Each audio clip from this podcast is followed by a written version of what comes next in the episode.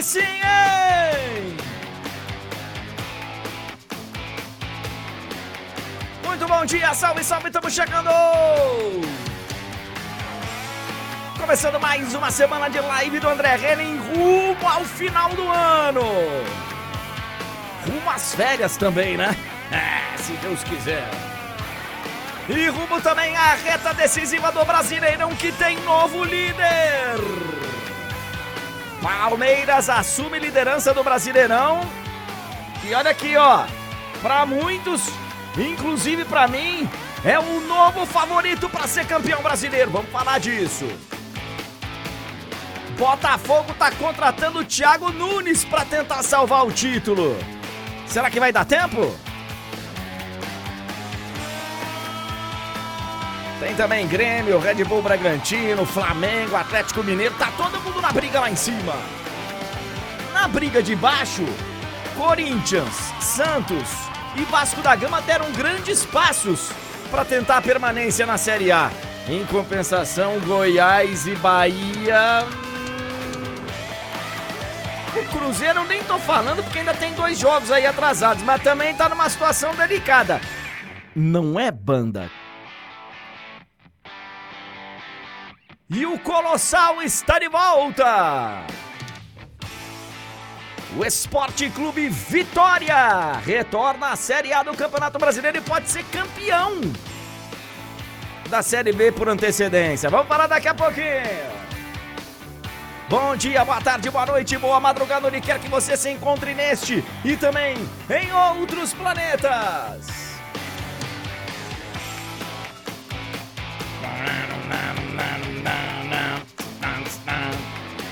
Sejam todos bem-vindos. Vamos chegando, vamos chegando, vamos chegando.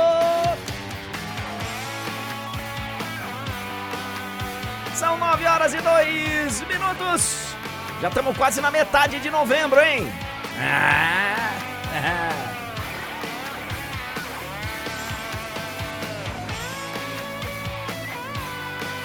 Reclamaram que eu não fiz a bateria no começo?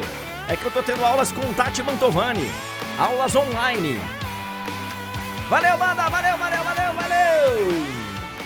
Muito obrigado, muito obrigado, muito obrigado. Sejam todos bem-vindos. Estamos começando mais uma semana de live do André Henning. Você que está aqui na vermelhinha.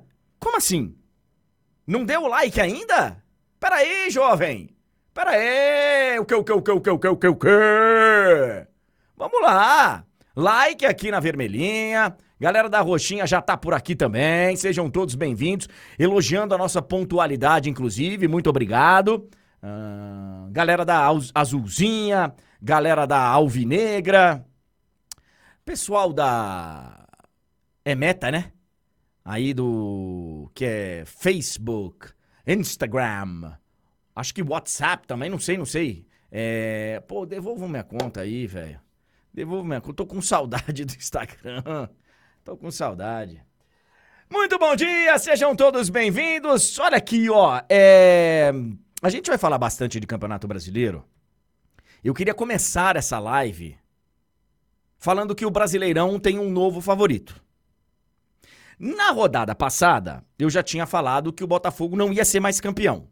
No Data Carecation, as chances do Botafogo tinham caído para 1, 2% ali dentro da margem de erro.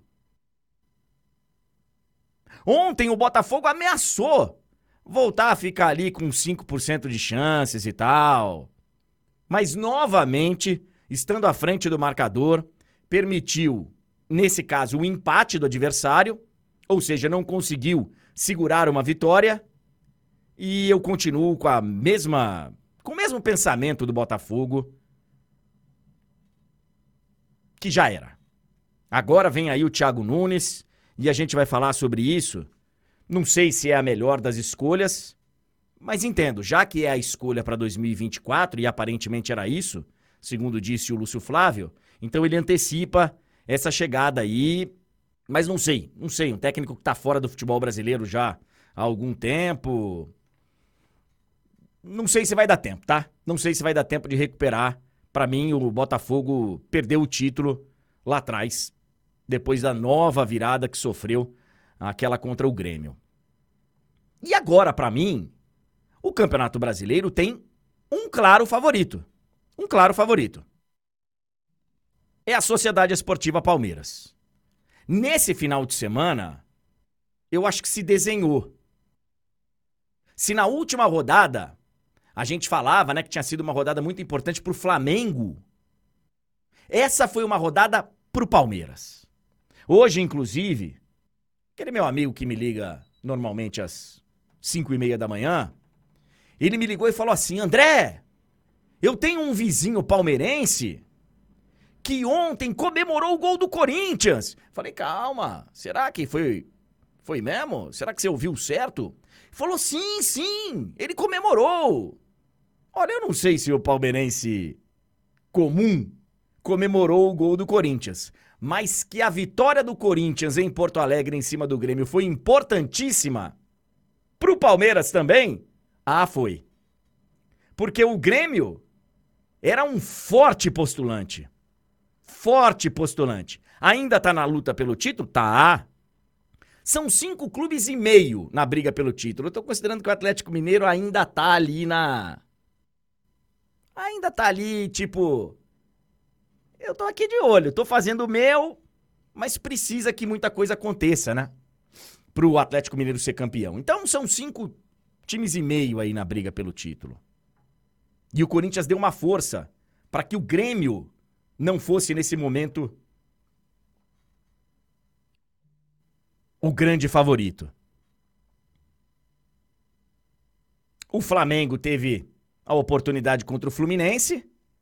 A gente sabia que seria um jogo muito difícil, né? Porque apesar do Fluminense já ter feito a parte dele, é um clássico.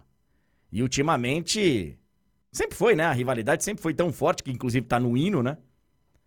Do Flamengo, mas a gente sabia que esse Fla-Flu, ele seria muito difícil para os dois times. O Flamengo não ganhou, fica para trás nessa briga. O Red Bull Bragantino, jogando em casa contra o Botafogo, teve a chance também. Conquistou só um ponto. Então, cara, nesse momento, até pelos adversários, e aí agora durante a semana, a gente vai fazer simulação e tal. Eu sou contra. Eu já falei que eu sou contra esse negócio de simulação. Mas a gente vai ficar falando só de seleção brasileira durante a semana? Não vai dar, né? Não vai dar. Então nós vamos fazer simulação, sim. E nesse momento, a Sociedade Esportiva Palmeiras é favorita, é o time favorito à conquista do título brasileiro. É um campeonato muito louco. O fato do Palmeiras ser favorito agora não quer dizer que o Palmeiras vai ser campeão. Porque até outro dia era o Botafogo favorito. E agora a gente já não sabe mais se o Botafogo nem consegue vaga direta para Libertadores. O G6 ele já tá bem desenhadinho, né? Bem desenhadinho. Mas a vaga direta para Libertadores tudo pode acontecer nessa reta final com esses seis times aí. Vai ser um grande campeonato, uma grande reta final de campeonato, com muita coisa envolvida, muita coisa. Porque nesse momento, só dois times ali na, no meio da tabela de classificação, na metade de baixo ali, acabam sem nada no Brasileirão, né? Porque ou você vai para Libertadores, ou vai para Sul-Americana, ou é rebaixado. Só dois não acontece nada disso.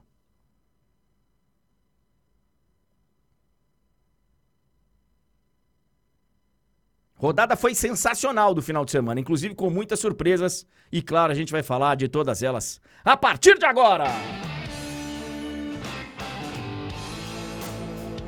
São 9 horas e 9 minutos. Olha aqui, ó. Hoje, além da canequinha da live do André Henning, peraí, segura aí.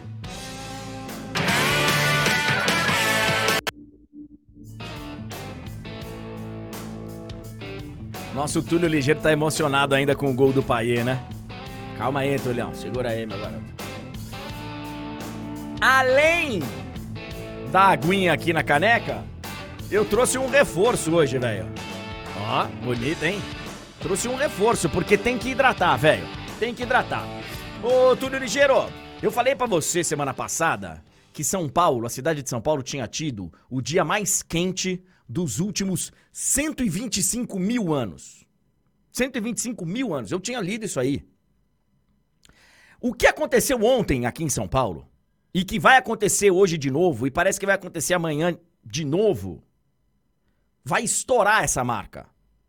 Porque serão os dias mais quentes dos últimos 300 mil anos.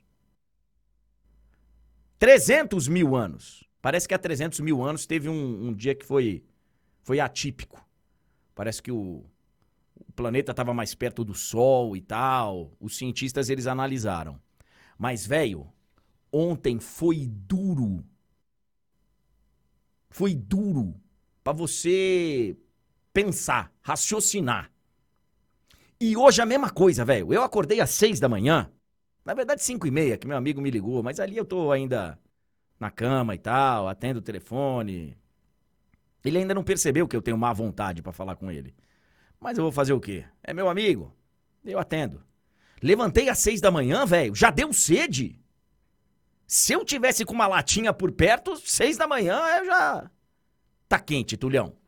Bom dia, meu amigo. O Brasileirão tem um novo favorito, viu, Tulhão? Data Carecation informa. O Palmeiras é o favorito. Que vai conquistar o título, a gente não sabe. Mas que. Que tá pintando aí de novo uma. É, coração quente, é cabeça fria e coração quente, né?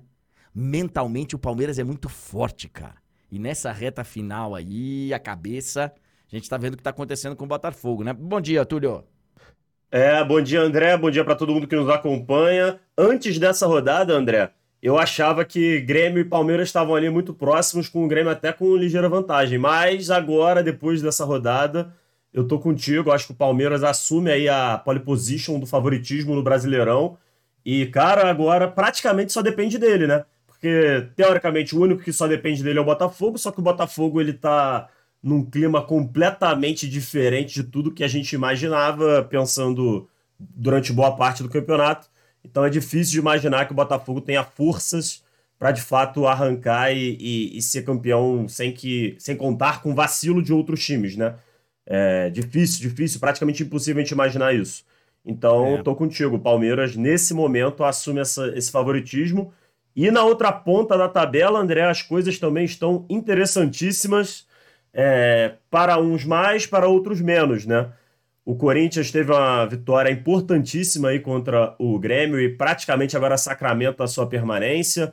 É, o Vasco, no apagar das luzes com um golaço do Paier, é, graças a Deus, é, consegue aí uma, uma vitória também importantíssima.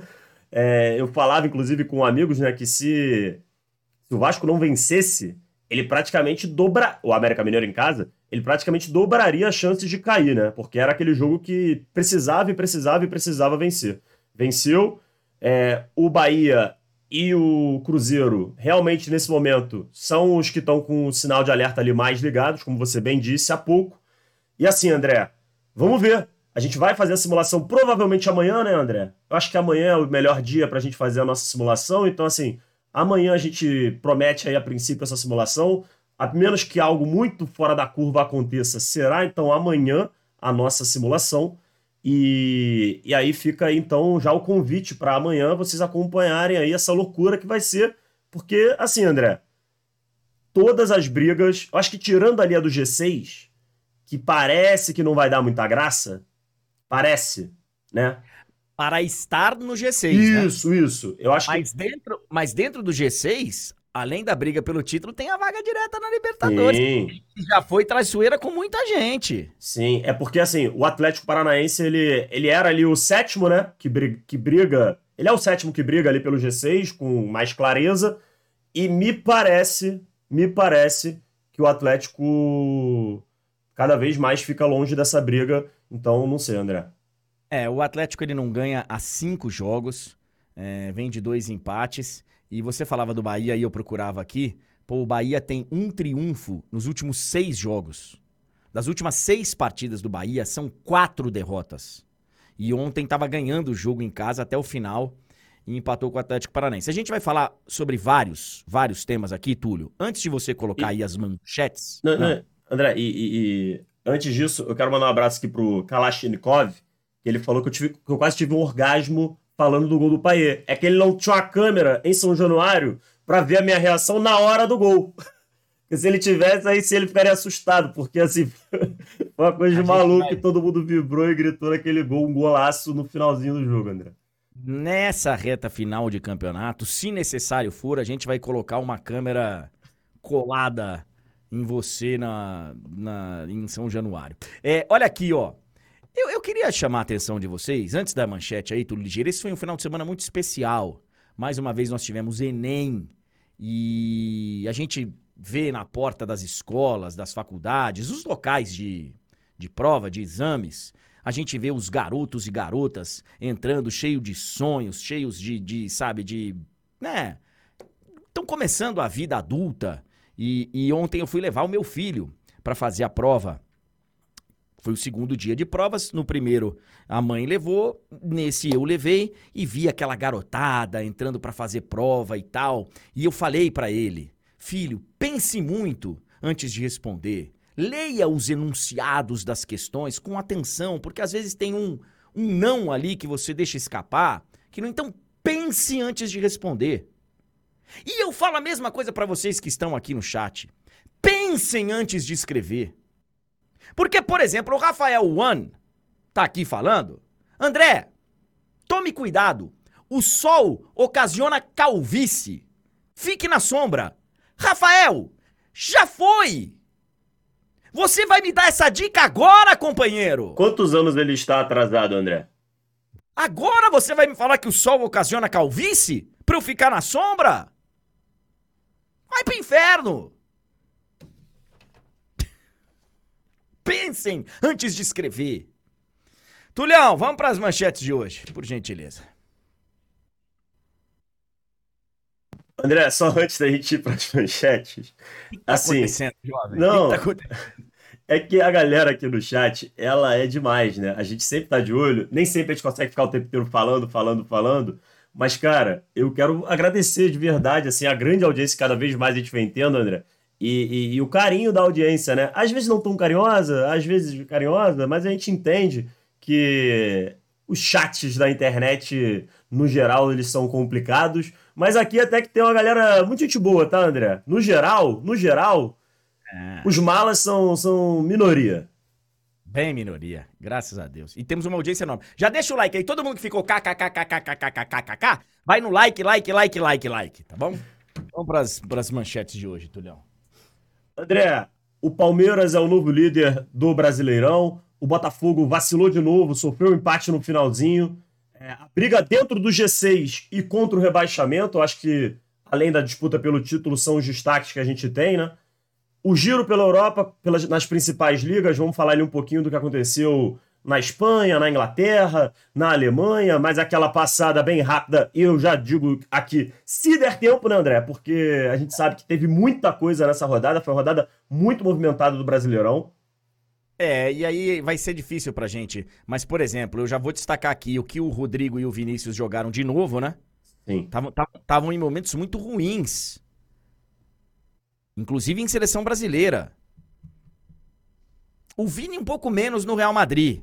Mas o Rodrigo também estava mal no Real Madrid. É, o Rodrigo ele vivia um, um, jejum incômodo, era cobrado, assim, é, tinha, tinha uma cobrança lá na Espanha pro Rodrigo voltar a marcar, voltar a jogar bem. Tinha inclusive matérias de alguns portais que falavam, né? Que o Rodrigo estava sentindo meio que o peso de, de ter que ser mais decisivo para o clube, que quando ele não tinha essa responsabilidade, ele conseguia com mais naturalidade ser esse jogador. Enfim, parece que as coisas estão caminhando bem, que eles consigam trazer isso para a seleção, né? É, porque agora, mais do que nunca, vamos precisar deles. É, antes a gente. Porque agora, querendo ou não, se a gente olha assim pro, pro elenco, pra convocação, muito provavelmente os dois são os, os principais jogadores, né? É, pensando no, no, ataque do Brasil, né? Agora que a gente não tem o Neymar, eles são os principais nomes, sem dúvida alguma. Tomara que pintem outros aí que, né, esses que foram convocados agora e tal. Falar nisso, o Tiquinho Soares machucou de novo. Mas é. vamos lá, é, tivemos uma goleada histórica no, no, futebol feminino, né? André, coisa de maluco. Eu, eu, quando eu vi esse resultado, eu falei assim, gente, mas o que aconteceu? É, são dois dos melhores times do, do, do, futebol brasileiro no feminino. O jogo. Era o jogo da Libertadores. O jogo de ida tinha sido 1 a 0 ah. Você tem um jogo de ida e volta. Na ida 1, na volta 8. É, é. E teremos também início da data FIFA e todos aqueles demais assuntos. O, o João tá perguntando se o acesso do Vitória não mereceu um encaixe na pauta. Claro que mereceu. Não tá aqui, mas eu já falei no, no, no comentário inicial e já falei no, nas manchetes aí, iniciais. Aí e... o erro é meu, peço perdão, mas é está na nossa pauta, a gente debateu isso, a gente vem falando sempre da Série B. E é claro que vamos falar, já tá aqui a artezinha separada, inclusive, do acesso do Vitória, André.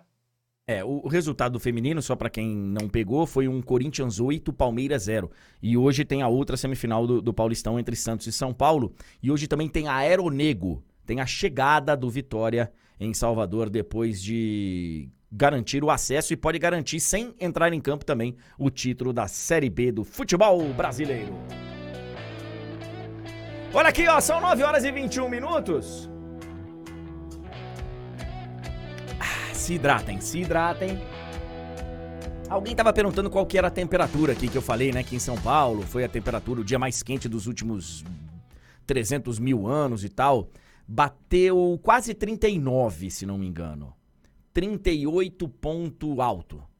Arredondando, deu 39 graus. Aí é engraçado que os meus amigos, meus amigos mais próximos aqui, eles, eles brincando com a minha paixão pela Bahia e toda a história que eu tenho com a Bahia e de ir pra lá toda hora e de. Enfim. E eles falam: Nossa, André, se aqui tá assim, imagina Salvador. Não, filho. Salvador não bate 39, 40 graus. Porque temos o mar, temos aquela brisa maravilhosa, geograficamente favorece. Salvador 30, 31, 32 temperatura perfeita para a prática do alterocopismo. E, e, é, diferente, é diferente do rio, porque o rio, geograficamente, os morros fazem que o, com que o calor entre e, e, vire uma panela de pressão. Aí dá 60 graus na sombra no Rio de Janeiro. Ah. Não, eu ia falar, é que tem também a questão da sensação, né? Aquela velha história da sensação. É, essa, essa não. Essa eu tô com o Roger. 40 graus. Sensação de 43, então. Tá 43, né? É. Enfim, é. Bom, vamos começar falando aqui de, de campeonato brasileiro de futebol. A galera tá aqui, Cuiabá tá um forno, diz é, é, o Bendas, a Bendas. Eu nunca sei, desculpa, Bendas. É, não sei o, o, o, gênero, o artigo que eu coloco aí, mas enfim. Bendas diz que Cuiabá tá um forno. Pô, mas aí eu quero saber de novidade, né? Cuiabá, Campo Grande, aquele maçarico, né, o Alexandre Júnior. Do Rio de Janeiro. Ah lá, o Matheus tá falando que tá 28 graus em Salvador. E aí vai bater 30 tal. Então. Olha aqui, ó. Vamos lá falar do, dos resultados deste final de semana do Brasileirão. Final de semana foi bem bacana, velho. Eu, por exemplo, fiquei acompanhando de longe, né, pela televisão, com o ar-condicionado ligado. Pô, quem tem esse privilégio, velho? É, o Bendas, valeu, o Bendas. É, eu, eu assisti vários shows do Rock the Mountain. Bem legal, cara. Bem legal, um festival que teve no Rio de Janeiro. E tivemos as mulheres fazendo os, os, os shows lá nesse, nessa edição especial. Muito, muito legal. O show da Pete, show da Marisa Monte, da Maria Rita. É, pô, teve, tiveram vários shows bem legais. E aí acompanhamos, claro, o Campeonato Brasileiro de Futebol. Vamos passar pelos resultados começando de sábado, Tulhão? É... Nós tivemos para abrir a rodada o Curitiba e Cruzeiro. Pô, velho. 1 a 0 pro, pro Curitiba. O, o Cruzeiro, ele tá dando demonstração atrás de demonstração de que é rumo à Série B. Inclusive, nós tivemos uma caixa de perguntas de duas ou três semanas atrás, quando o Cruzeiro ainda não estava no Z4, quando o Cruzeiro, sabe? É, Se não me engano, uma... foi antes da, da vitória no Clássico, André. Pois é. E aí, é, acho que foi, porque depois eu falei, tá vendo como é o futebol? Semana passada eu falei que o Cruzeiro tava com um cara que ia cair, agora ganha o clássico. Mas eu, eu já tava sentindo naquele momento que o Cruzeiro tava começando a ter aquele clima, né? De e que é difícil você sair do, do clima do. E esse clima só se intensificou. A gente falava na semana passada, acho que foi na quinta-feira, que teve lá uma pressão danada de torcedores em cima dos jogadores, que se não ganhassem em Curitiba, que o desembarque ia ser complicado, que ia ser. A gente falou sobre isso na sexta-feira. A gente falou sobre isso. Já teve ameaça antes do jogo. E aí, ontem, na hora que acontece o gol, eu não sei se o fato do jogo ter sido na Vila Capanema. O, o Couto Pereira é o quê? É show que vai ter lá? Deve ser, né? Nós estamos numa reta final aí com vários shows internacionais no, no Brasil. Tem, teve Roger Waters ontem, teve RBD também ontem aqui em São Paulo. É, vai ter ainda Taylor Swift, Paul McCartney, Red Hot Chili Peppers. Tem uma série de, de grandes shows aí, fazendo com que alguns clubes tenham que sair dos seus estádios. O Curitiba foi jogar na Vila Capanema e, e eu não sei se facilitou ou não o fato de ser num estádio menor. Mas, cara. É... Eles acham que isso aí ajuda o time, que bota pressão nos jogadores. Sei lá, eu não sei qual que é a ideia desses desses vândalos, dessa galera que só prejudica o futebol, só prejudica a sociedade. Cara, as cenas elas são horrorosas, velho. As cenas são horrorosas. Vai ter Red Hot hoje no Couto Pereira, entendi. Tem imagens ali, cara, aí, ó. Além de tudo, ale, além de tudo, tem umas imagens de covardia, sabe? De. Pô, velho, é... até quando, né? Eu até tava ouvindo as entrevistas depois. Acho que foi o Thiago Kozlowski, técnico do Curitiba. Ele falou: vai esperar o quê para tomarem uma atitude? Alguém morrer? Thiago, morre gente com futebol toda hora. O que está prestes a acontecer, que ainda não aconteceu, mas que está perto de acontecer, eu venho falando isso faz tempo, é que vai morrer algum jogador, dirigente, jornalista, treinador. Porque torcedores já estão morrendo há tempos. Há tempos. Há tempos.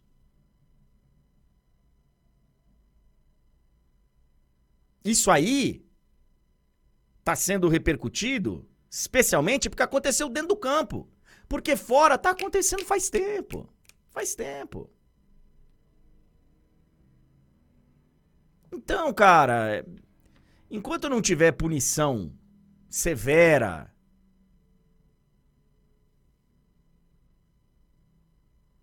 de vez em quando encontram um cara, aí um cara vai preso, sendo que tiveram 150 na briga.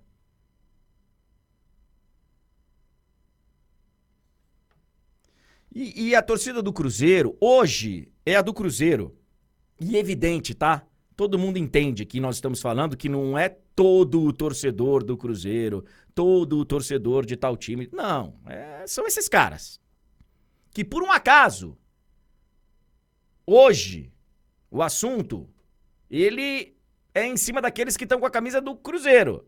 Mas já foi de Corinthians, Flamengo, Palmeiras, Santos, de todos.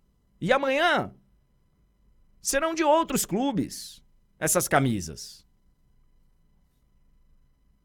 Então, velho, por um acaso é a do Cruzeiro. Mas serve para qualquer um. Se não tiver punição, velho, se não tiver punição, o Zé Ricardo foi demitido. E, e agora, eu, eu, eu li agora, tá? Não deu nem tempo de ler a matéria. Eu só li a manchete. Luxemburgo estaria próximo do Cruzeiro. Professor Jorge, vocês vão ficar falando, dando ibope para esses marginais? É um programa esportivo e não de notícias. Deixa isso pro Jornal Nacional. Entre, vamos falar de futebol. Cara, você é um professor, velho. Nós vamos falar aqui sim. Esse negócio de que, ah, isso não é. Então falar de futebol. Não são vocês que toda hora falam que não é só futebol? Ah, não é só futebol. Quando a gente vê uma história, né? Bacana. Ah, não é só futebol. E vira e mexe acontecem coisas que. Fala de futebol, fala de futebol. Aqui eu vou falar do que eu quiser. Nós vamos falar do que a gente quiser aqui. E se for para dar porrada nesses caras aí, aqui, né, no na crítica, não na mão grande, porque na mão grande eu nem tenho habilidade para isso e não tenho vocação para resolver as coisas na mão. Mas se for para criticar, para vou falar, velho. Vou falar. Vou falar.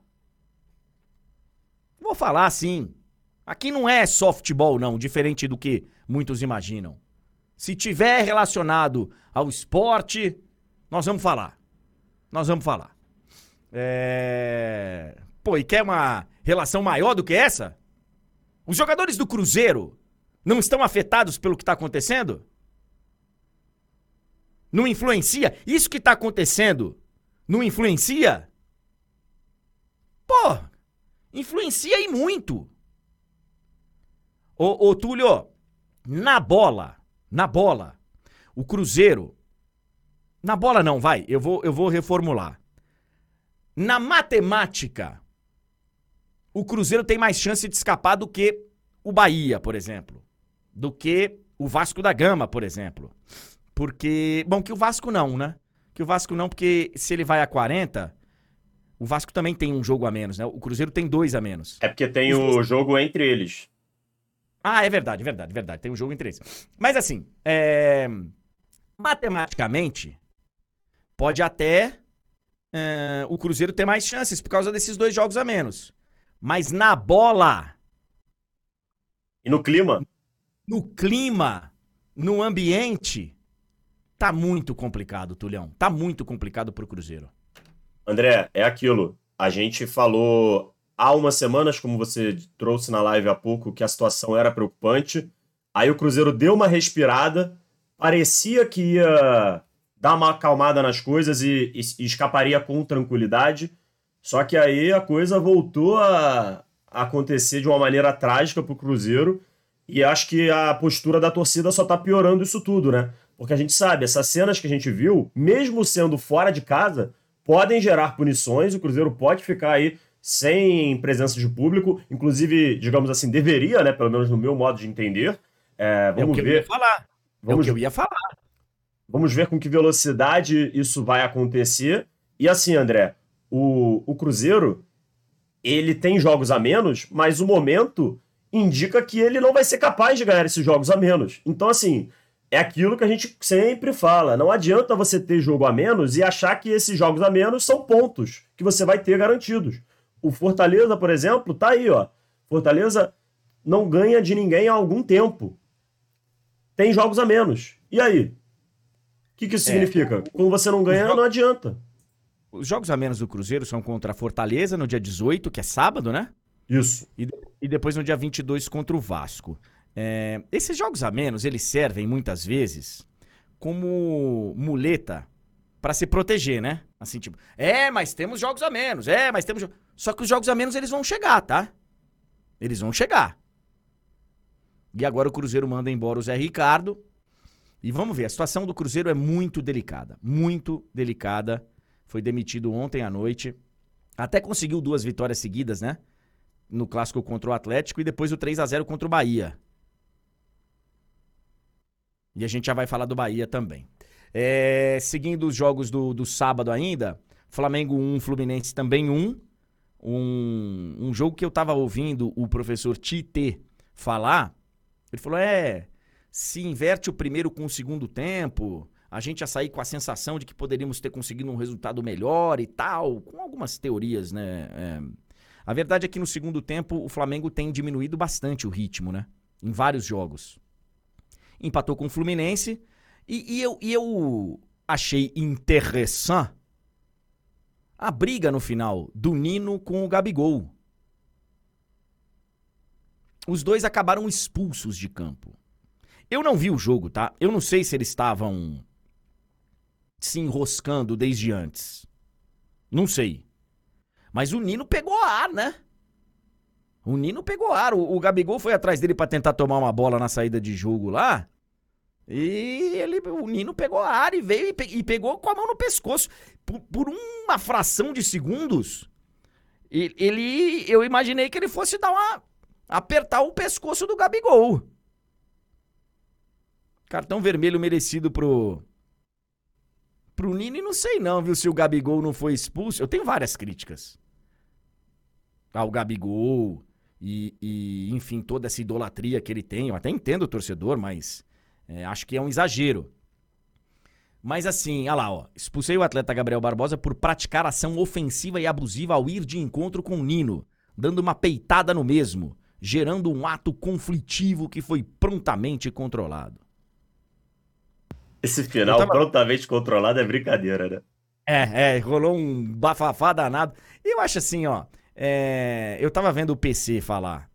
É muito difícil para um árbitro, numa confusão como essa, que tem dois. Dois participantes muito claros, Nino e Gabigol, é muito difícil você dar um cartão vermelho para um, amarelo para outro que a tendência do árbitro para poder não fazer bobagem é meter o vermelho nos dois. Mas eu acho que o, o Gabigol nessa, eu acho que ele não fez nada não. Então, André, De... nesse caso aí, o não dar o amarelo para um vermelho para o outro para não fazer bobagem é que é fazer bobagem. Evidente, evidente, evidente, Você tenta evitar uma bobagem e você comete outra. Não, não faz sentido isso. É, é. Enfim, é... esse resultado, ele afasta um pouquinho. A gente não tá conseguindo acessar o site da UFMG, tá? Desde cedo. Você tá conseguindo acessar aí, ô, ô Túlio? Também não, André. Pois é. Mas o, o UOL já tinha feito uma matéria pegando os dados do. Eu vou até mandar para você o meu compartilhamento de tela que aí vai ficar mais. Quer ver, ó? Vou compartilhar essa tela aqui no, no lugar, Túlio. Que aí vai ficar mais fácil para você copiar, colar. Que aí a gente, a gente pega os dados da UFMG que foram replicados pelo portal UOL. Deixa eu tirar essa propaganda daqui. Então, ó. É, essa aqui. Ah, não. Estamos é, falando de título. Tá aqui em cima, ó. Aqui, ó, chances de título. Flamengo caiu para 3.7. Era 6.2. Então essa é a possibilidade, a probabilidade do Flamengo. E o Flamengo ainda tem é, jogos, né?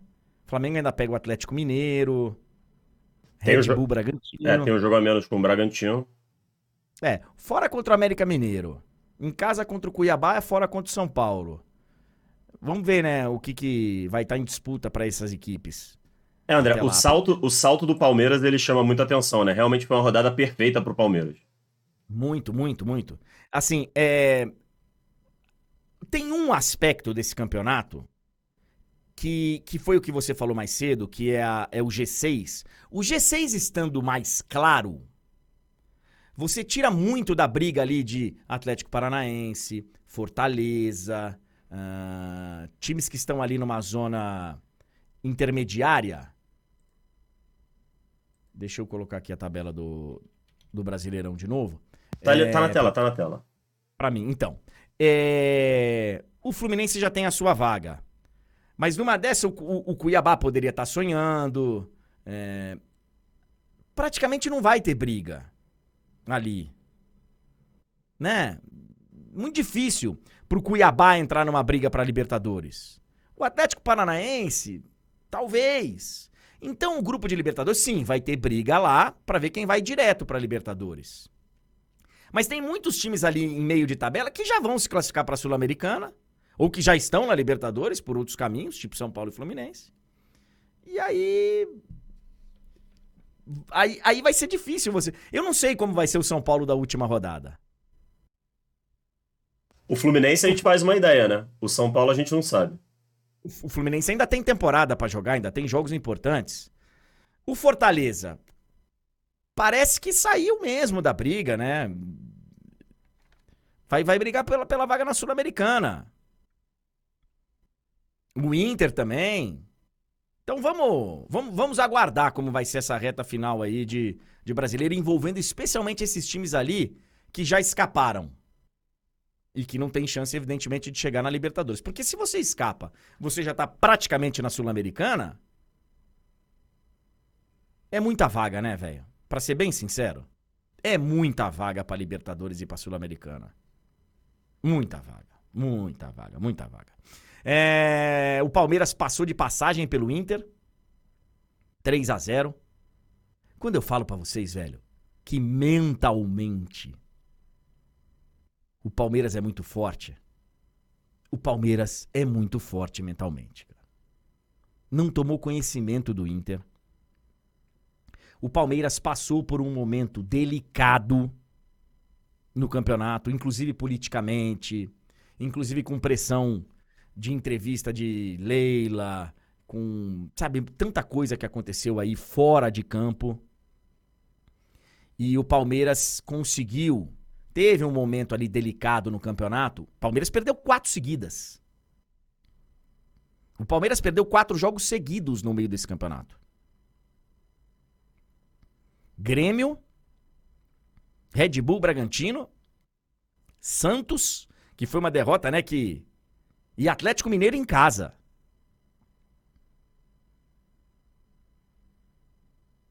E aí encaixou uma sequência fantástica. Perde pro, pro Flamengo, né? Um jogo que toma um, um baile do Flamengo.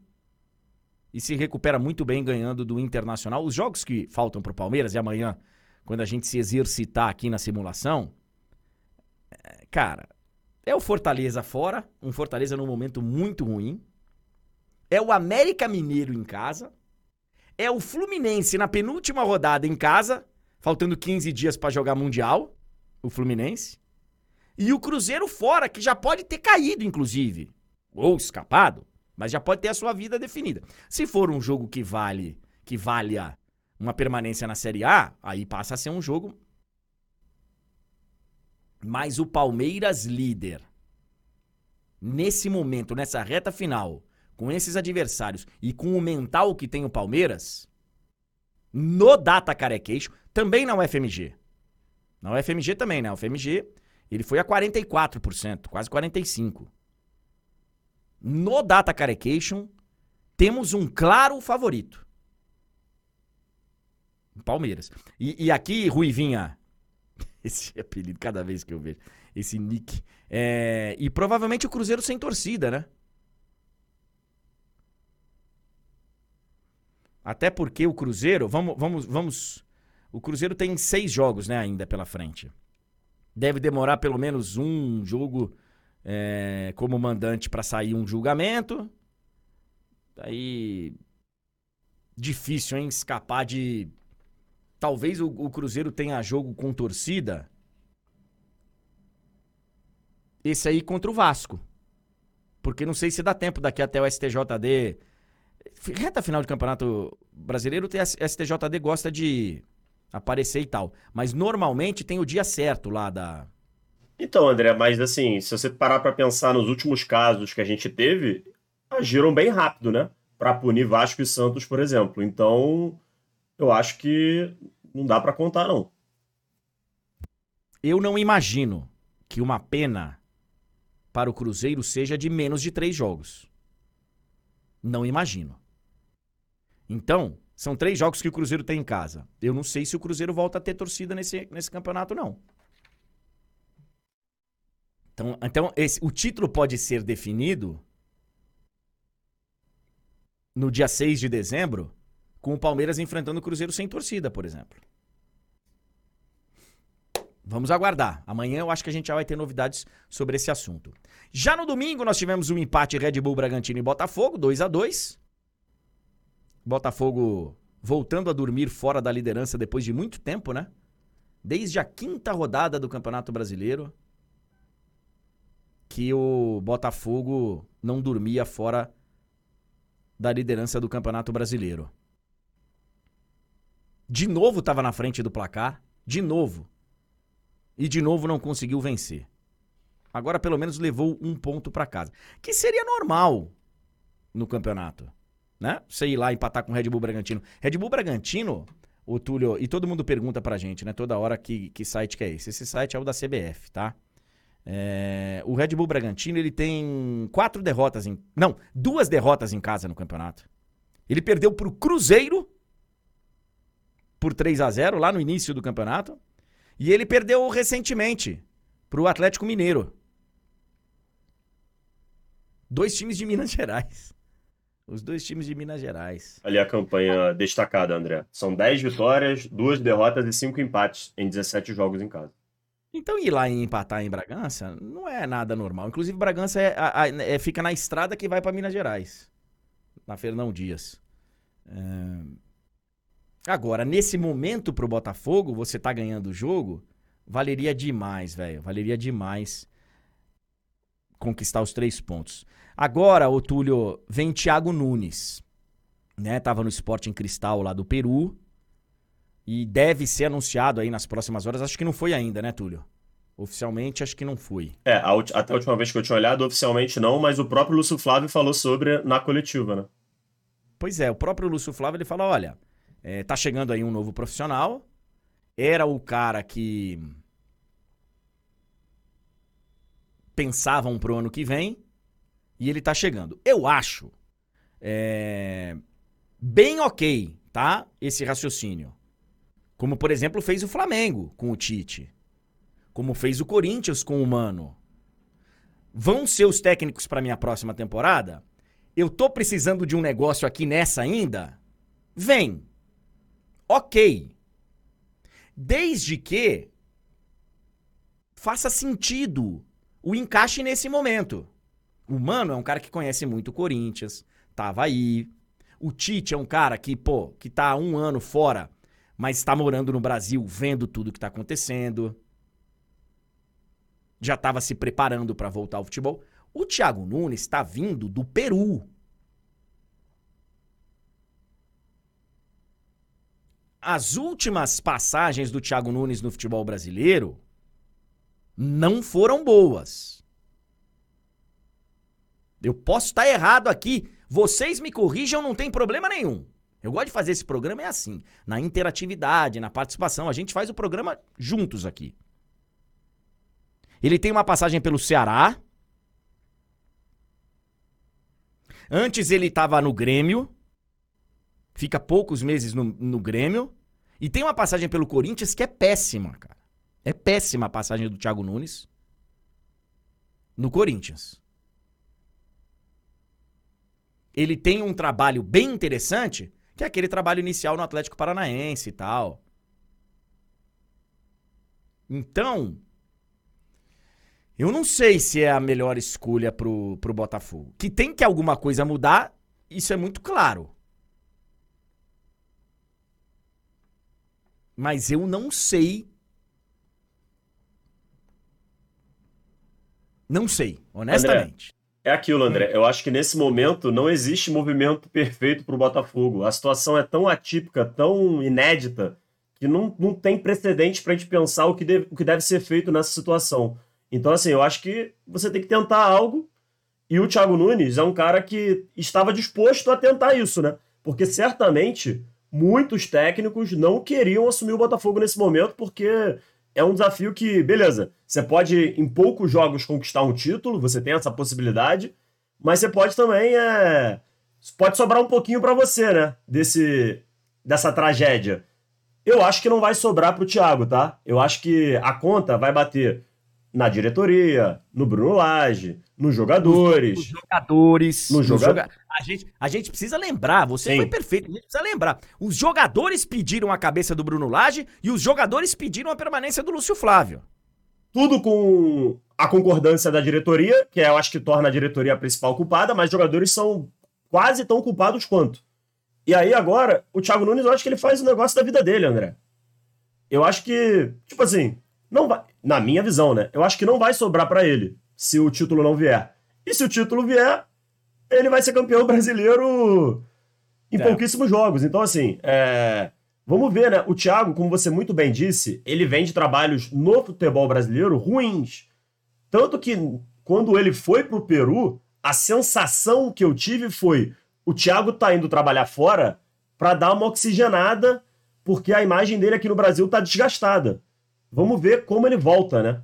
Porque, assim, no início da carreira, parecia ser um técnico com boas ideias, interessante e tudo mais, o que não se concretizou fora do Atlético, né? Até aqui, só no Atlético ele conseguiu sair bem no Brasil. Vamos é. ver, assim, eu acho que tem que tentar alguma coisa. Eu acho que o erro, os erros maiores do Botafogo já foram, né? Agora eu acho que o que for feito não vai ser a razão da, da, da, da possível perda do título. O Botafogo errou, foi lá atrás, impossivelmente não manter o Caçapa, em trazer o Bruno Lage, em, em acatar a decisão dos jogadores e, e colocar o Lúcio Flávio, e também nas demoras, né? Demorou para mandar o Lage embora, demorou para ver que foi um erro o Lúcio Flávio, enfim, eu acho que os erros maiores do Botafogo eles já foram. Agora é uma tentativa já meio desesperada, André. Sim, sim. É, o Felipe tá falando um negócio aqui interessante na roxinha e que eu concordo. O Thiago Nunes, ele, ele é um treinador, eu imagino, pelo que eu vejo aí, é um treinador de, de, de processo. É um, é, um, é um, treinador de um trabalho para ser implementado, para o, o, o Botafogo parece que o momento exigia um cara mais motivador. Um bombeiro. Um cara mais é, um cara mais para dar confiança nos caras. E a gente falou aqui, por exemplo, de Cuca e de Luxemburgo, que eu só não aprovava nenhum dos dois, porque eu acho que vai trazer uma fumaça fora de campo que é desnecessária nesse momento. Você contratar o Cuca, vem junto um monte de, de coisa, né, que todo mundo sabe. Inclusive, né, André? O Lucha também. O Lucha, ele vem com uma carga. O Lucha agora pro Cruzeiro pode ajudar o Cruzeiro bastante. Pode ajudar o Cruzeiro bastante dentro de campo. E, e, e assim, mas vai vir com uma bagagem. Pô, fracassando no Corinthians, pô, não é, tá ultrapassado. Tá, vai, virão vários questionamentos. Mas, André. Mas, mas me parece que o perfil para esse momento seja realmente de um cara para tiro curto. É que pro Cruzeiro, talvez, desviar o foco dos outros problemas, talvez seja bom nesse momento, né? Porque tá acontecendo tanta coisa ruim que fora de campo, que talvez trazer um técnico que, que mude o assunto talvez seja até positivo, né? Porque a situação realmente está tá muito caótica. O, inclusive, você falou do Cuca, inclusive chegou a sair uma, uma notícia, né, de que o Botafogo teria procurado o Cuca, que o John Textor desmentiu, né? O Textor desmentiu que o Botafogo teria consultado o Cuca. Então, assim, é importante registrar isso também, que algum, algumas pessoas repercutiram isso. E não, segundo o próprio dono do Botafogo, isso em momento nenhum aconteceu. Duas vitórias nos últimos 12 jogos do Botafogo. E o Red Bull Bragantino ali, tá? Ainda na. na o, o Bragantino ganha numa rodada, perde na outra, empata e continua se falando da mesma forma do Bragantino. Não tem tanto espaço na mídia, não tem. Mas ele tá ali, tá? André, se, se, ele, se ele inventa de ganhar esse jogo a menos, ele, ele empata com o Palmeiras em pontos. Pois é, ele vai estar tá atrás no critério de desempate, que é o número de vitórias, mas o, o Bragantino tem um jogo a menos que é contra o Flamengo, mas é um jogo em casa e vamos ver. Não, vamos é, ver aí. O jogo, o jogo, o jogo é no Maracanã. Ah, não, não, não. Perfeito, perfeito, perfeito. Tanto que ele mudou por causa do. É, o jogo é no Maracanã. Do, ele mudou por causa da Libertadores. Perfeito. O jogo é Flamengo e Red Bull Bragantino. É, seguindo com os resultados de ontem, nós tivemos Grêmio e Corinthians. E tá aí, Túlio, tá aí a grande razão pela qual eu não gosto de fazer simulação. Porque não ia ter um sujeito nesse planeta que cravasse a vitória do Corinthians nesse jogo. No máximo ia meter o um empate, né, André? Ah, no máximo, do máximo, do máximo. E vou falar um negócio para você. Eu tava assistindo o jogo, assisti o primeiro tempo todo fora de casa. Que eu não conseguia ficar em casa. Eu liguei o ar-condicionado ontem, uma e meia da tarde, duas da tarde, veio uma mensagem no controle remoto. Nem ferrando. Falei, que é isso, velho? O ar-condicionado não quis se comprometer. Falou, não tenho condição de gelar o ambiente. O ar-condicionado falou, não dá, tá muito quente. Saia tomar uma. Aí eu saí, eu não gosto de ver jogo em, em bar e tal, mas encontrei um lugar mais calmo tomei um negocinho para dar uma hidratada e ver o jogo. Cara, o Corinthians ontem fez um jogo de gente grande, tá? De gente grande. O Corinthians jogou muito bem e em boa parte da partida com um a menos. E a gente já vai chegar no lance. Vocês viram aí o lance do pênalti. E aí na sequência tem a expulsão do Bruno Mendes. Então vamos lá por partes. A expulsão do Bruno Mendes, ela é perfeita. Não é indiscutível. É indiscutível. Acho até que é um lance, é um erro do árbitro. Eu acho que ele não quis dar o cartão vermelho porque ele ficou na. Talvez ele tenha ficado na dúvida do pênalti, aí já ia. Pô, será que eu não marquei um pênalti? Ainda vou expulsar o cara. Talvez ele. Deixa eu dar um amarelo e. Talvez, não sei. Mas é um lance claro de vermelho direto. Claro. E ó, vendo a regra do jogo e ouvindo os árbitros, mesmo que ele tivesse marcado o pênalti de, depois no VAR, ele poderia manter o cartão vermelho. Ele poderia manter o cartão vermelho e deveria manter o cartão vermelho. Então a expulsão do Bruno Mendes, ela é incontestável. Agora, para mim também também é incontestável o pênalti que não foi marcado. Tem vários lances aqui, Túlio, que eu falo, ó, oh, gente, eu acho que foi, acho que não foi, mas entendo a marcação, entendo uma outra interpretação. Esse lance, para mim, é muito claro de pênalti. André, infelizmente, a arbitragem e até torcedores, tem muita gente, assim, é uma coisa que acontece no futebol. Acha que porque o cara segurou um pouco a passada, porque o cara, entre aspas, chamou a falta, valorizou, é que a falta deixa de acontecer. Não! De fato, o jogador espera dar uma desacelerada? Sim, mas isso faz parte. Foi uma malandragem dele para simplesmente sofrer o pênalti. Faltou inteligência ali pro jogador do Grêmio que chegou atropelando. Isso não, não, não tira o pênalti. Foi pênalti. O cara, o cara, vem com o peso do corpo todo em cima Ele do cara. quase que salta ali pra abraçar. Foi um negócio grotesco. Pois é. Então, assim, é pênalti, velho. É pênalti. É... Já, já foi liberado o áudio do VAR. Que bom que a CBF tá liberando mais rápido, né? Nessa reta final. A gente Sim. até falou disso no meio de semana que tinham liberado rápido no jogo do Flamengo contra o. No meio de semana. Flamengo Palmeiras, e... Palmeiras. Flamengo Palmeiras. O lance da expulsão do Gustavo Gomes. Isso. E aí, agora, então, se, é, se essa vai ser a, a, a regra, que bom. Deveria, inclusive, liberar na hora. Eu, eu já falei isso, deveria ser ao vivo. A gente poder, o diretor de TV, colocar lá ao vivo. No, mas, enfim. Entendo que não, não dê para mudar isso agora. Ok, ok. Então, assim, é... pênalti que não justifica a ação do Bruno Mendes na sequência, que foi realmente um lance para expulsão. É aquilo, né, André? O que o torcedor do Corinthians certamente fica na bronca, além da não marcação do pênalti, é que se o árbitro tivesse marcado no campo, aquele lance nem teria ocorrido, né? Enfim. É, então, assim, é porque uma vez que ele não marcou no campo, o lance aconteceu e o Bruno Mendes seria expulso de qualquer maneira. Mas é, se o árbitro tivesse feito o correto, que era marcar no campo, que era um pênalti relativamente fácil de se marcar no campo, o lance nem teria ocorrido, né? Aquele velho efeito borboleta que tem no futebol. É. O.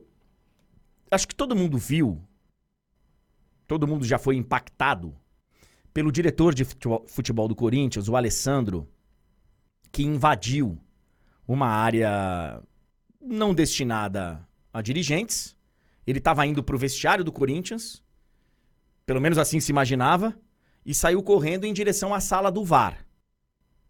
Para conversar com o Trace, que é era o árbitro de vídeo. É, é, é uma atitude, e a gente viu as imagens aí, as imagens estão aí, é uma atitude tão ridícula, tão ridícula, tão ridícula e burra porque o VAR não fica nos estádios já há algum tempo. Acho que já é a terceira edição do Brasileirão que o VAR não não está nos estádios, que está na sede lá no Rio de Janeiro. Tem uma sede do VAR que eu nem sei se é no mesmo prédio da CBF, mas é, é perto, é na Barra da Tijuca. Tem lá 10 ou 15 salas de VAR.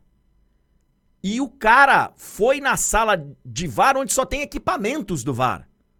Acho que ele foi conversar com a máquina. Com a inteligência artificial. Mas vamos lá. Ele resolve ir para pressionar o cara. Não justifica, cara. Ele é um diretor de futebol. Tem um jornalista filmando. Ele percebe. O segurança intervém para tentar arrancar o celular do cara, o cara tá fazendo o trabalho dele.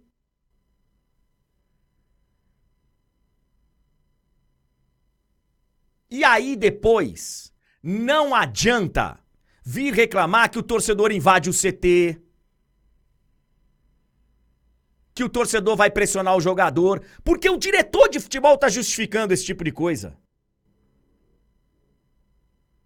O diretor de futebol tá mostrando para os torcedores que esse é o caminho para você resolver uma arbitragem ruim ou ele tá mostrando pro torcedor do time dele que, cara, se os caras não estão bem, no caso aqui a arbitragem, sabe como é que a gente resolve? Indo lá pressionar, invadindo a, a porta. Porque ele falou que ele ia, ele ia entrar, a porta tava trancada.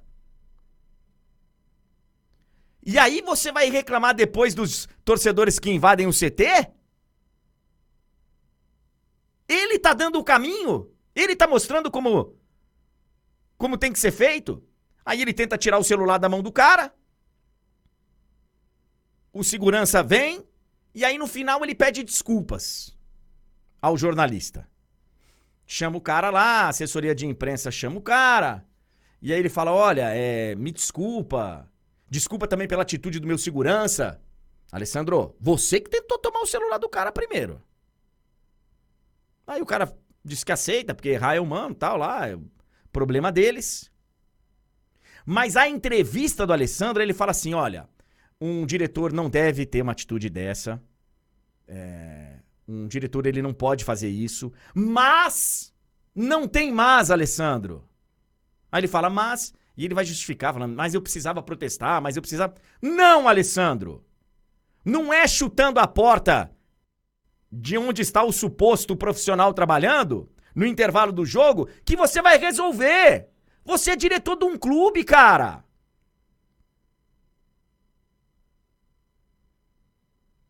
Você é diretor de um clube. Se fosse meu funcionário, estaria demitido.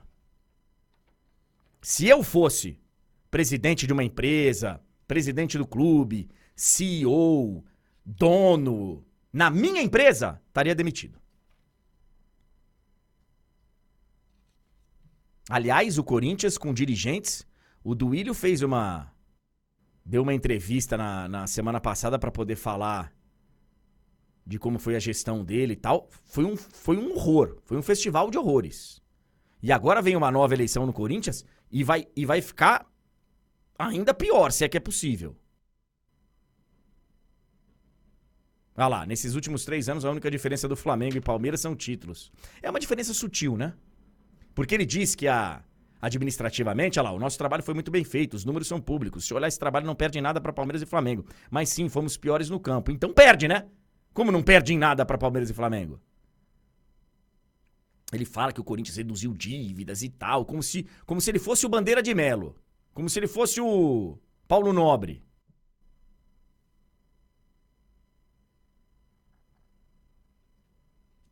Péssimo pior presidente da história do Corinthians.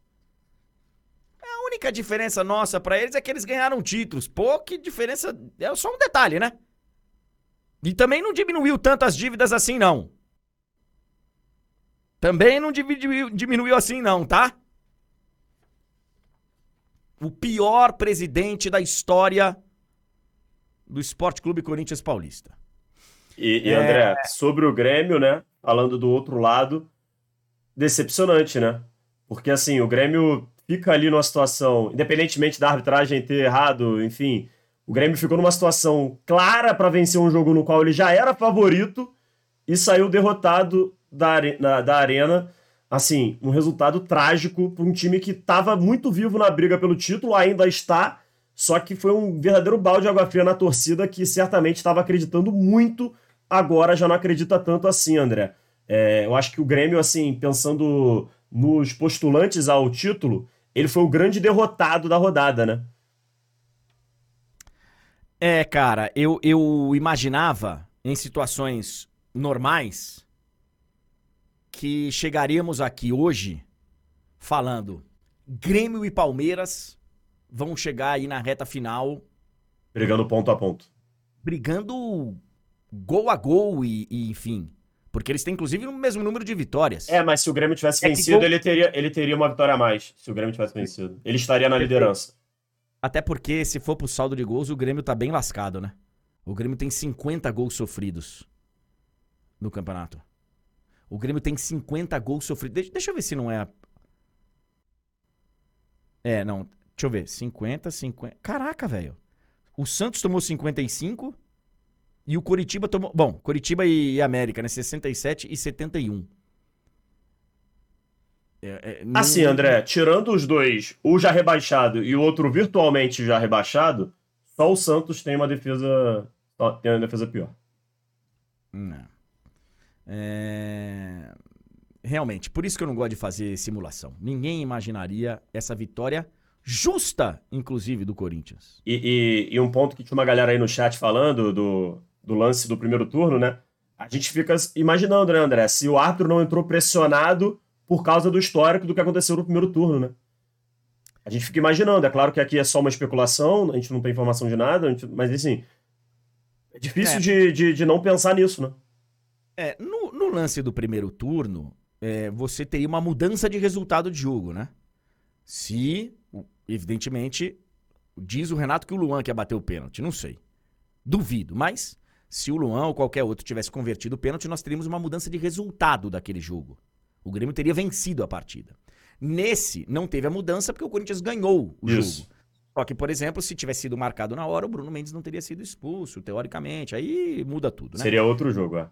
Seria outro jogo. Mas, mas o Grêmio ontem perdeu uma grande chance de. Tá na briga ainda. O Grêmio, o Grêmio tem um jogo, que é o próximo, que é o Atlético Mineiro fora. É. Mas, mas depois, cara, é o Goiás em casa. É o Vasco, que já pode ter, inclusive, escapado nesse momento, em casa. E o Fluminense fora. No dia 6 de dezembro, o Fluminense, a gente sabe, pensando no.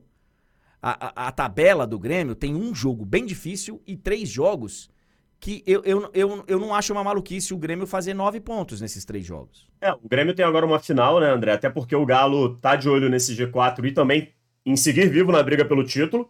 Uma vitória do Galo, o Galo passa o próprio Grêmio, né? Então, assim, é, vai ser um jogo dos mais interessantes esse Galo e Grêmio.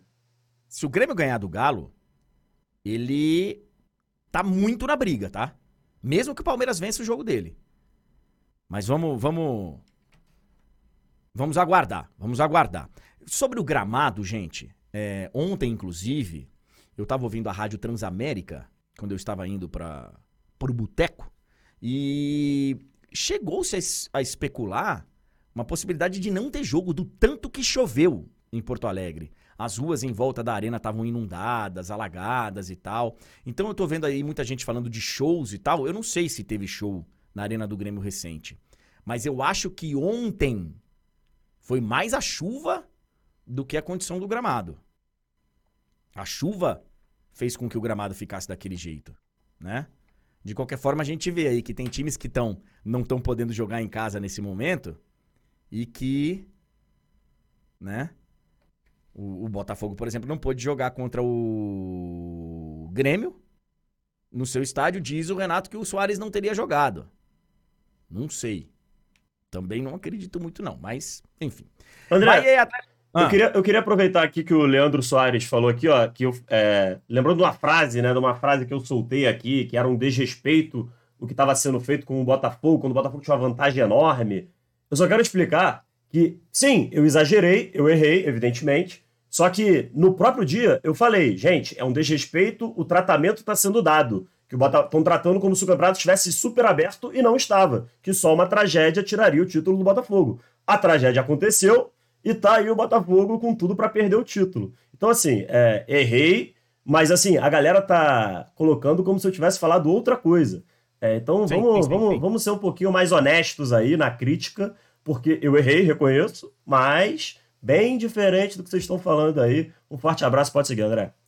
É, eu não sei se errou ou não. Você falou, olha, só uma tragédia. E a tragédia aconteceu. Enfim, enfim tá, tá dado o recado. E a galera me fala. Ai, cara, as ironias do destino. É, o show que teve lá na Arena do Grêmio foi do Roger Waters. É, mas eu não sei se foi o show do Roger Waters que danificou o gramado. Acho que hoje, ontem foram as Waters da tempestade mesmo, né? Então, é, não sei. Aliás, ontem teve aqui também no Allianz Parque o show do Roger Waters. E eu, e eu tentei comprar ingresso, mas não consegui. É, já tinha ido num dele, então já estava satisfeito. Só quem. Não, não são todas as figuras que eu quero ver vários e vários e vários shows. Uh, Bahia e Atlético Paranaense lá na Fonte Nova. Bahia estava ganhando o jogo até o finalzinho. Toma um empate. É um momento muito delicado pro Bahia. Muito delicado. Porque o Bahia teve a chance. O Bahia teve a chance, gente, de estar neste momento livre de ameaça de rebaixamento. Sim, André. Ele, teve, ele tinha dois jogos em casa, Cruzeiro e Atlético Paranaense, para resolver a vida dele, fazer seis pontos. E nesse momento tá lá com 44. Ele perde em casa do Cuiabá. Ele empata em casa com o Atlético Paranaense depois de estar tá na frente.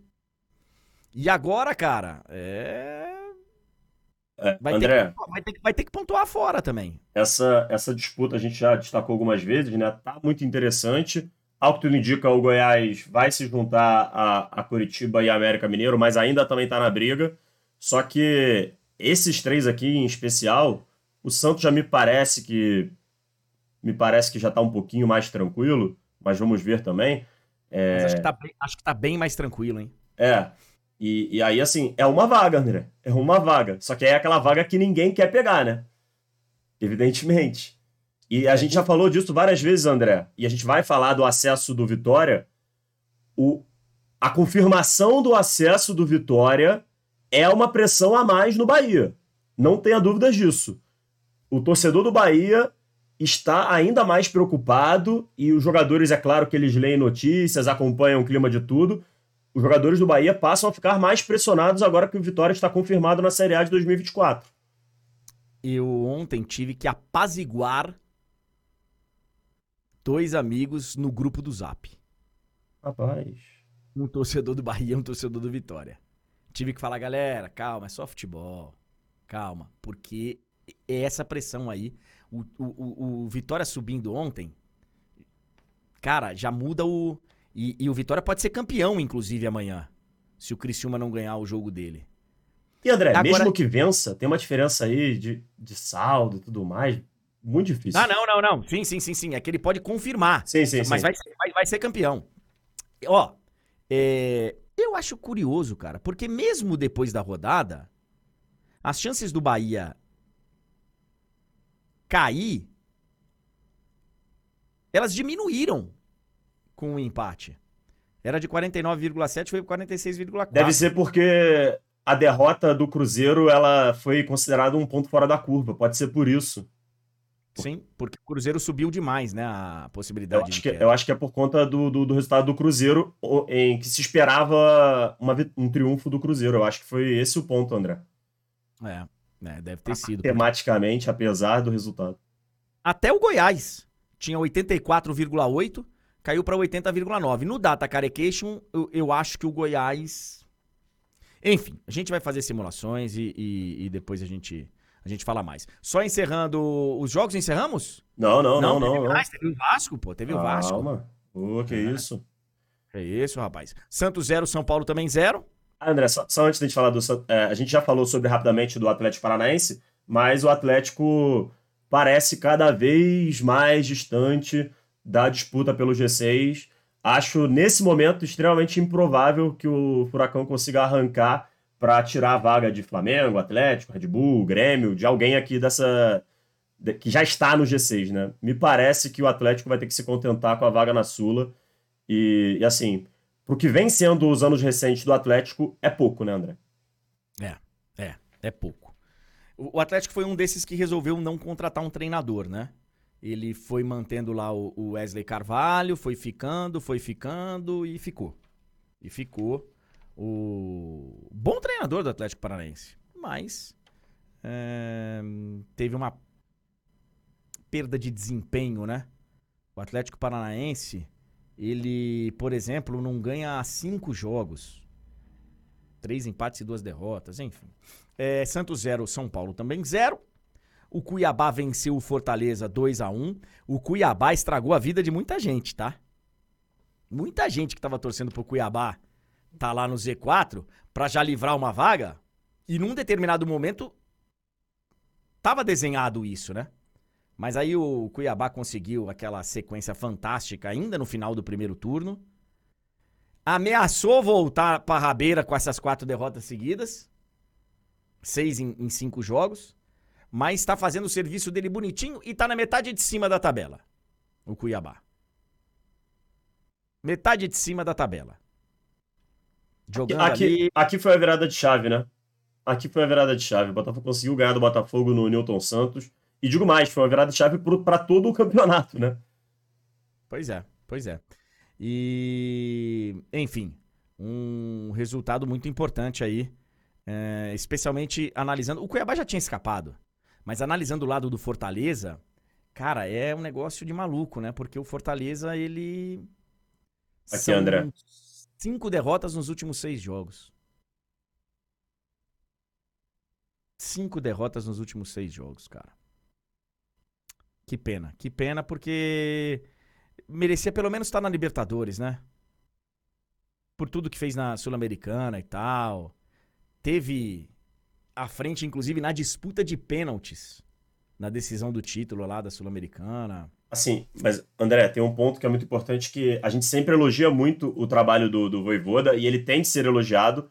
Só que não é a primeira vez que o Fortaleza passa por, um, por umas sequências assim complicadas, né? Então, e, e, e, é importante ficar de olho no Fortaleza por causa disso aqui, ó.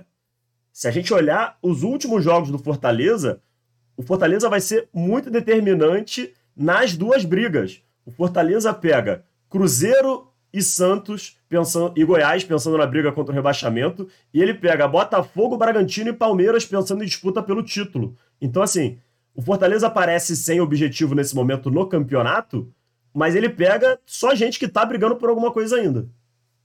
Sensacional essa reta final aí do Fortaleza. Pode decidir o brasileiro. Né? De quem ele arrancar pontos aí na briga lá em cima, de repente o Fortaleza decide o Campeonato Brasileiro. E aí nós tivemos o último jogo da, da rodada. É, a vitória do Vasco. Aliás, não, ainda teve Atlético Mineiro e Goiás 2 a 1 o Atlético Mineiro. O Atlético Mineiro, eu até falei aqui, eu vou deixar o Vasco pra, por último aí, ô Túlio. O Atlético Mineiro, é, eu coloquei aqui no começo do. No comentário inicial. Falei, ó. São cinco times e meio na briga pelo título. Eu tô deixando o, o Atlético ali como. né? Apesar de estar tá na quinta colocação, é, o Flamengo tá, tem um jogo a menos, né? Tem a mesma pontuação que o Atlético, mas mas, cara, é um segundo turno espetacular do Atlético. Espetacular. Aliás, a galera que gosta de aposentar os treinadores com mais idade, né, com mais experiência, é um, é um campeonato difícil para você, por exemplo, tentar aposentar o Filipão, né? Ele faz um grande segundo turno. Foi um começo difícil do Filipão lá no Galo. Complicado. A primeira derrota, a primeira vitória do Filipão demorou a vir. Mas pois é, depois é, que veio, Pois é, é, Tem uma derrota pro Cruzeiro, né, ali, que acho que é um. É, é um jogo bem sentido. Porque... E, e pro Coxa também, né? Esses dois jogos aqui. André. É, são as últimas duas derrotas do, do Atlético. E as duas em casa, né? Pois é. Então, agora, claro, na sua arena também, o Paulinho num grande momento. É... O Atlético Mineiro tá na briga. Dos seis que estão ali, é o que tem menos chance. Mas tá ali mas tá ali. Então, vamos ficar de olho nesse Atlético Mineiro. Os jogos que o Atlético Mineiro tem pela frente também são jogos um pouco delicados, porque você pega o Grêmio, você pega o Flamengo fora, aí você recebe o São Paulo, que num fora de casa ainda não ganhou. Ainda não ganhou. E o Bahia na última rodada na Fonte Nova. Podendo o Bahia precisar do resultado. Então a tabela do Atlético Mineiro ela é, ela é mais complicada. Mas tá ali na briga também o Atlético Mineiro. E por último, Tulhão, uma, é, ó, tiveram times ali embaixo que. Olha, foi uma rodada muito boa. Para Santos, mesmo só empatando. Pro Corinthians nem se fala. E pro Vasco, cara. Esse gol do Paí, esse golaço do Paí foi muito importante pro Vasco da Gama, Tulhão. André, foi muito importante, foi um gol assim fantástico e num jogo muito ruim do Vasco, né? Inclusive o Ramon Dias, que eu já o elogiei por isso aqui, né? O Ramon não é aquele técnico que vai para a coletiva é, falar de um jogo que não aconteceu, né? Ele normalmente ele, ele é muito lúcido e transparente nesse sentido. E ele falou que o Vasco realmente foi muito mal, ele reconheceu isso. Só que é uma coisa que você falava muito do Corinthians, né? Nesse momento, o que importa são os três pontos. E o Vasco conseguiu os três pontos importantíssimos. Não conseguisse essa vitória, a situação ia ficar muito, mas muito complicada, porque a tabela do Vasco nessa, nessa reta final não é, não é fácil. O Vasco pega, por exemplo, o Grêmio fora de casa, Atlético Paranaense fora de casa, recebe o Corinthians, que agora parece que vai ser um jogo um pouquinho mais tranquilo, porque o Corinthians estará mais relaxado, pega o Bragantino. Então, assim, é... tem um confronto direto com o Cruzeiro que vai ter cara de final, principalmente para o Cruzeiro. Então, assim, é, foi muito importante porque era um adversário o mais fácil que o Vasco tinha pela frente.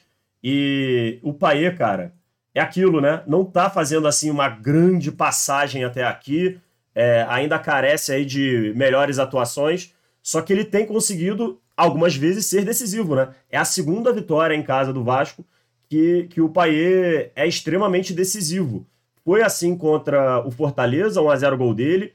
E agora, numa das suas especialidades, ele tira da cartola ali um golaço. A gente vai, a gente vai ver aí agora o lance, para quem não viu ainda, imagino que todo mundo tenha visto. Infelizmente aqui a gente não tem aquele show de ângulos, André.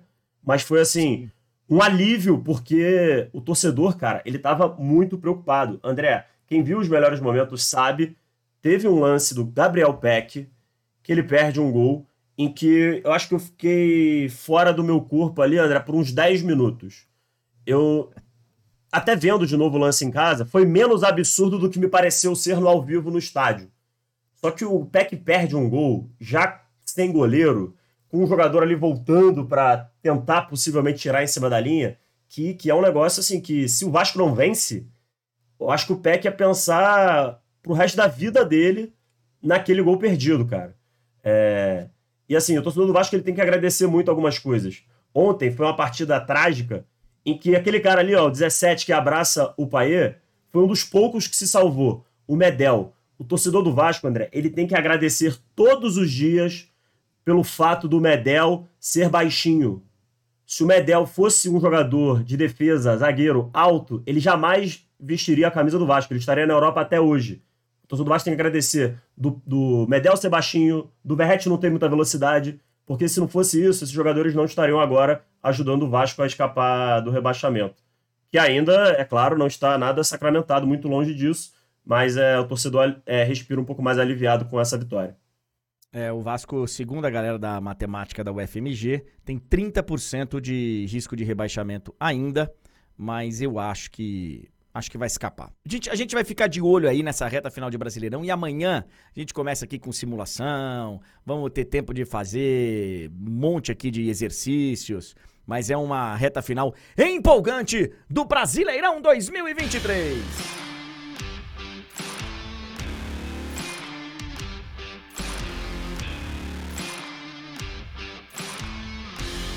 Não era essa trilha que deveria ter saído, não, que deveria ter soltado. Não era. E André, para fazer justiça aqui, me lembram muito bem que o Léo Jardim ele foi também importantíssimo. Perdão, Léo Jardim, que além de um excelente goleiro, ainda atacou de tradutor depois do jogo, né? Foram entrevistar o Paier, e aí o Léo Jardim, que jogou na França, fez a tradução ali para a equipe de reportagem. Olha aqui, ó. É... Vamos rapidamente falar do acesso do Vitória, colossal Vitória. É, o Vitória, ele tá fora da Série A do Campeonato Brasileiro desde 2018. Desde 2018, ele cai. E ele estava ano passado, a gente já falou aqui várias vezes. Ano passado o Vitória estava na Série C. O Vitória precisava de uma combinação de resultados para garantir a sua, vaga, a sua vaga na Série C. Na verdade, para ir para a fase de grupos já foi complicado. Aí precisava de uma. Cara, o Vitória conseguiu, subiu e pega um passaporte direto. A, a Série B foi de passagem. De passagem. Um grande trabalho lá do Léo Condé. Uma temporada que começou muito, muito ruim. Tanto na Copa do Nordeste como no Campeonato Baiano. É, e o Vitória está classificado, vai jogar a Série A. vai ser campeão da Série B, pode ser campeão agora no, no meio de semana. E parabéns à torcida do Vitória, que andou, né, sofrendo bastante nos últimos tempos, mas hoje vai poder fazer a festa, inclusive, porque por volta das quatro da tarde, por volta das quatro da tarde, chega o avião, o aeronego vai rolar no aeroporto internacional deputado Luiz Eduardo Magalhães. Esse aeroporto já chamou 2 de julho, que cá entre nós era um nome bem mais legal, né? 2 de julho que é uma data importantíssima lá na Bahia. Mas galera vai lotar o aeroporto para receber o Esporte Clube Vitória. Tá uma briga intensa para ver quem sobe junto com o Vitória. O Juventude é um dos, é um dos candidatos e eu conversei bastante esses dias, ô Túlio, com o. O Nenê? Com o Nenê. O Nenê, é, sobre esse acesso do Juventude. E ele falava, aí eu falava, pô, Nenê, tá, um, tá uma briga danada, né, cara? Pra esse acesso e tal. Aí ele falava, André, é o seguinte, cara. O Juventude, ele, ele tinha naquele momento, ele tinha dois jogos em casa para fazer na sequência do campeonato. E um deles ele empatou, que era com o Londrina. O Londrina caiu ontem. O Londrina caiu. O Londrina foi rebaixado. Acho que não foi nem ontem, já tinha sido na sexta-feira, sei lá. É, o Londrina ele tá rebaixado. E o, e o Juventude empata com o Londrina em casa. Mas agora ele vai pegar a ponte. Ponte Preta briga lá embaixo também. Então vai ter ainda o Juventude um jogo em casa contra a Ponte. Antes disso, o Juventude joga por essa 36ª rodada ainda. Vai enfrentar o ABC, que já caiu faz tempo, lá em Natal. Então, o Juventude, na teoria, ele tem jogos aí, tem dois jogos que... Mas é uma briga intensa, velho. Atlético é, Goianiense, uma Juventude, Esporte e até o Vila Nova. E, e você conversou com o Nenê, que é uma pena para o torcedor do Juventude, porque eu acredito que se não tivesse se machucado, o Juventude já estivesse mais tranquilo aí nessa disputa, né? Vinha sendo importante o Nenê, é, virou desfalque aí por causa de uma lesão. E, e aí, assim, ainda tá vivíssimo, mas eu acho que talvez o Juventude já estivesse até mesmo com acesso bem próximo de ser sacramentado, André. É uma pena a lesão do Nenê para o torcedor do Juventude, mas é essas últimas rodadas de Série B vão ser daquele jeito, André. Tem muita gente é. na briga e lá embaixo o negócio também tá interessante, né? É, daqui do, do Ituano ao Sampaio, todo mundo com, com um risco elevado aí. É. é hoje, ah, hoje, é hoje não, né? É, amanhã tem um Guarani e Criciúma enorme, porque se o Guarani ganha, ele encosta de novo lá no G4, ele vai a 59. E tem também ABC e Juventude, já falei aqui. Mas parabéns, parabéns ao torcedor do Vitória, que vai fazer a sua festa hoje lá em Salvador. Imagino que do aeroporto já tem alguma programação lá. E parabéns ao torcedor do Fluminense, que fez ontem a festa da Libertadores. Ontem foi a festa da Libertadores pro torcedor do Fluminense. O Diniz foi pro chão, foi pra galera. E dois destaques aí de festa. Um hoje pro torcedor do Vitória comemorar o acesso e a festa também do torcedor do Fluminense campeão da Libertadores. 10 horas e 29 minutos. Ó, sobre os brasileiros que foram bem no final de semana, por exemplo, Rodrigo e Vini, a gente vai ter chance de falar, porque a partir de amanhã a gente fala de seleção brasileira bastante aqui e tal, e os dois estão na seleção, então a gente vai falar deles. Tem alguma outra coisa que seja muito emergencial, porque senão o pessoal do De Placa reclama com a gente, Tulhão. Não, André, não temos nada que seja realmente emergencial. É, então a gente fecha a conta, passa a régua e amanhã a gente traz o que, ficou, o que a gente ficou devendo. Se é que a gente ficou devendo de fato algo. Amanhã teremos a participação de Rodrigo Fragoso, que vai acompanhar mais uma vez a seleção brasileira é, nessa data FIFA. E faremos a nossa simulação, André. Então a galera já tem aí um bom aperitivo do que teremos amanhã na live. Esperamos vocês mais uma vez amanhã às 9 horas, André. E a festa do Vitória vai ser coisa linda, hein? Porque sábado é Vitória e Esporte no Barradão. Primeiro jogo do, do Vitória no Barradão depois de subir contra o Esporte, que tá na briga. Tá na briga. Galera, obrigado! 10 e meia tem o de placa. 2h45 hoje tem Paulistão Sub-20 no YouTube, Palmeiras e Novo Horizontino. E às 8h15 da noite, na TNT e na HBO Max, tem o Paulistão Feminino, a outra semifinal entre Santos e São Paulo. Amanhã, 9 horas da manhã, estaremos de volta na live do André Henning. Tome bastante água, se hidrate, porque tem. Não é que é uma frente quente, é uma frente fervendo em vários municípios, em vários estados do, do nosso território. Então, se hidratem, tá? Se... Hoje eu vou hidratar especial, viu, Túlio? Mas é. é... Qual, tio, qual modalidade? Modalidade. Série A. Ah, velho, reta final de, de ano. Fiz o meu check-up sábado, tudo bonitinho, tudo bacana. Os médicos todos, olha, está muito bem, está muito bem. Ah. Valeu, galera! Boa semana! Valeu, Tulião! Um abraço, valeu, fomos!